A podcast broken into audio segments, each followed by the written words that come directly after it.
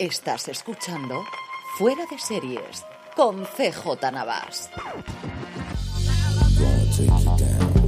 Bienvenidos a Streaming, el programa diario de Fuera de Series en el que un servidor CJ Navas os trae las principales noticias, estrenos, trailers y muchas cosas más del mundo de las series de televisión. Edición del miércoles 1 de junio, sí, ya estamos en junio. Parece que fue ayer cuando empezábamos el 2022 y ya llevamos cinco meses recorridos. Comenzamos con un poquito de follow-up y es que hablábamos en Fuera de Series y yo también en Streaming la semana pasada de cómo la cuarta temporada de Stranger Things, entre la expectación que había por volver a Hawkins y a volver a ver a nuestros queridos amigos y también por la duración de los episodios podía batir los récords que Netflix da y como siempre, como son números de Netflix, tomarlos con un grano de sal, como dirían los americanos, pero como os decía que podían superar el éxito que tenía Bridgerton, el récord que tenía Bridgerton de 193 millones de horas durante un fin de semana, ahí queda nada y efectivamente, no es que lo haya superado, es que lo ha pulverizado. Durante los tres días del fin de semana, del viernes al domingo, Stranger Things se ha visto a nivel mundial un total de chan chan chan chan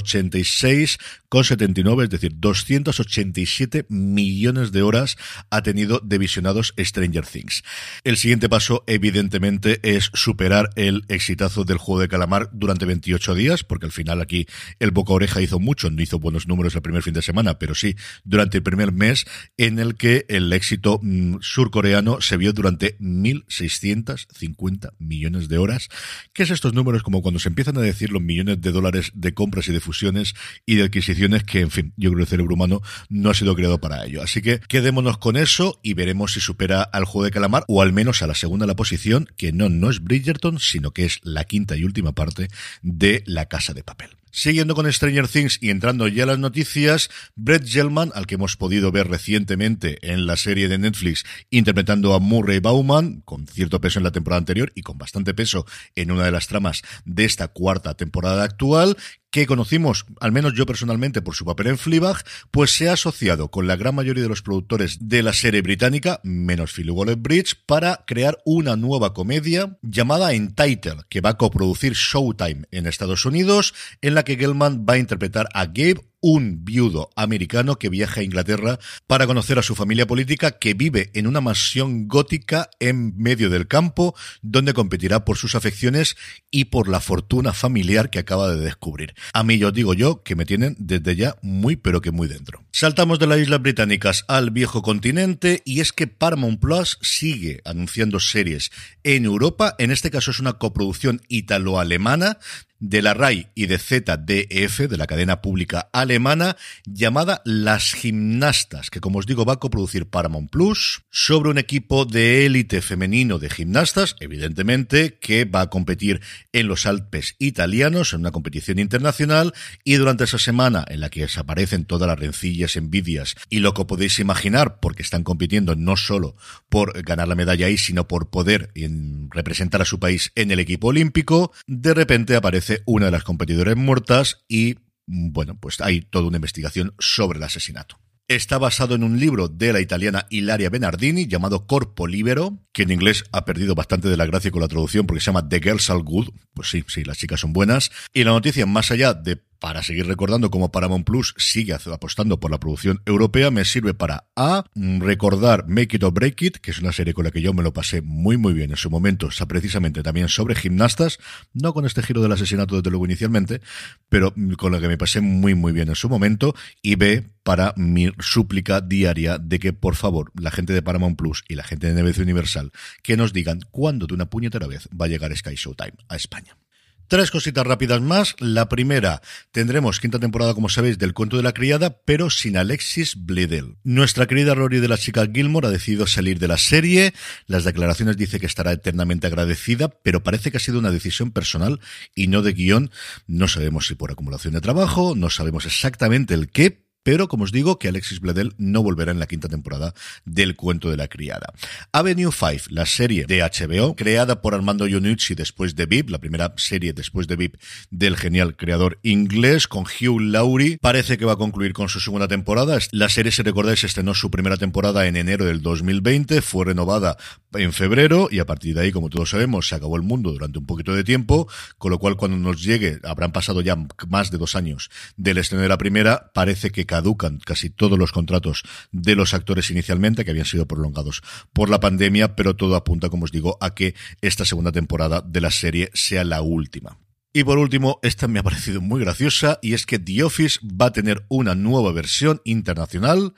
en Emiratos Árabes como lo cuento. La cadena MBC, que emite fundamentalmente en Dubai, ha llegado a un acuerdo con la BBC para hacer la primera adaptación árabe de la genial comedia inglesa, 20 episodios inicialmente que serán distribuidos por todo el mundo árabe. Trailers. Netflix presenta el tráiler de Intimidad, estreno el próximo 10 de junio, una serie creada por Laura Sarmiento, que estuvo en Matadero y en La Zona, y Verónica Fernández, en Caronte y en H, en el que un vídeo sexual de una política con futuro prometedor, filtrado a la prensa, es el catalizador de esta historia que narra la vida de cuatro mujeres que se ven forzadas a pisar la delgada línea entre lo que pertenece la vida pública y la privada. Se ha rodado íntegramente en el País Vasco y tiene un reparto de excepción a nivel femenino con Itziar Otuño, con Patricia López Arnaiz, con Verónica Echegui, con Ana Wagner, con Emma Suárez y con June Nogueiras. Por su parte, Prime Video ha estrenado el tráiler de El verano en que me enamoré, la adaptación de la novela de Jenny Han, un drama multigeneracional que gira en torno a un triángulo amoroso entre una chica y dos hermanos, los cambios en las relaciones entre madre e hijos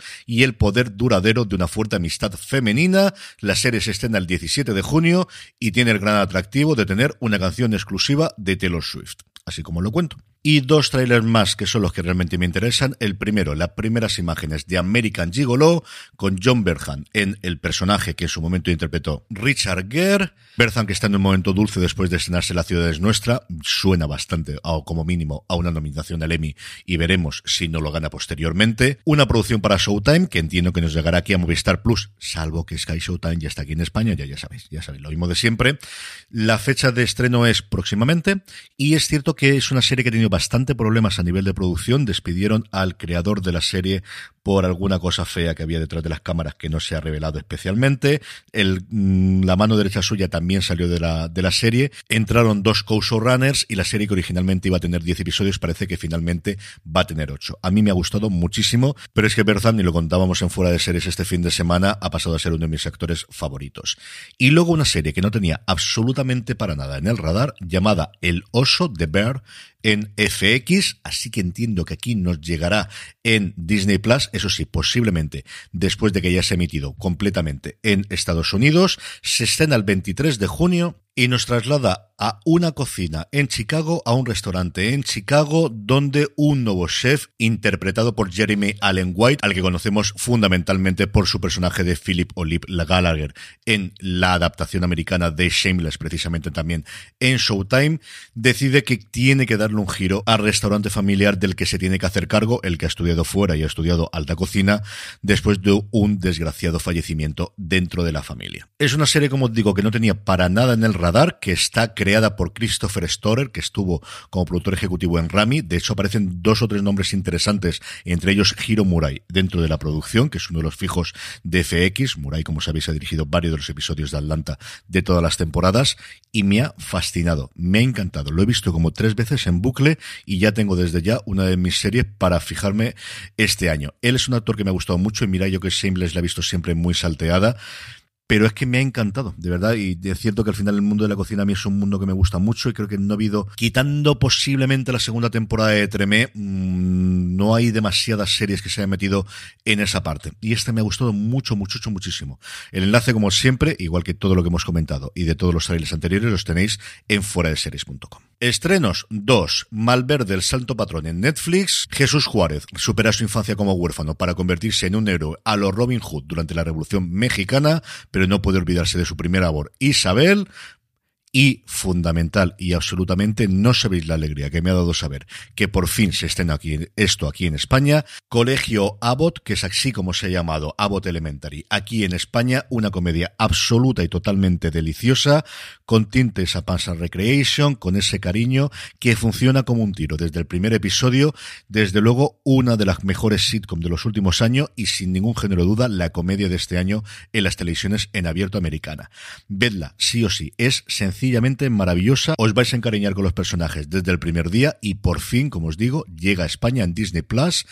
Colegio Abbott. Y por último, la buena noticia del día es que HBO, después de concluir con su podcast oficial de La ciudad es nuestra, ha decidido que ya que hay The Wire cumple 20 años, vamos a hacerlo también sobre The Wire. Y va a tener un podcast oficial disponible en todas las plataformas y también en YouTube, con todos los creadores e intérpretes, ocho episodios. Van a repasar de una de las mejores series, si no la mejor, de todos los tiempos, como os digo, porque cuando se estrenó no había esta moda de hacer podcast ni oficiales ni semioficiales, ni nada por el estilo, y tenemos esta posibilidad. Ahí estaremos desde el primer día y si habéis visto La ciudad es nuestra, vale mucho la pena que escuchéis también el podcast oficial y muchos más que se han hecho alrededor de la nueva serie de Pelecanos y de David Simon. Con esto terminamos por hoy, mañana volvemos de nuevo en streaming. Gracias por escucharme y recordad, tened muchísimo cuidado y fuera.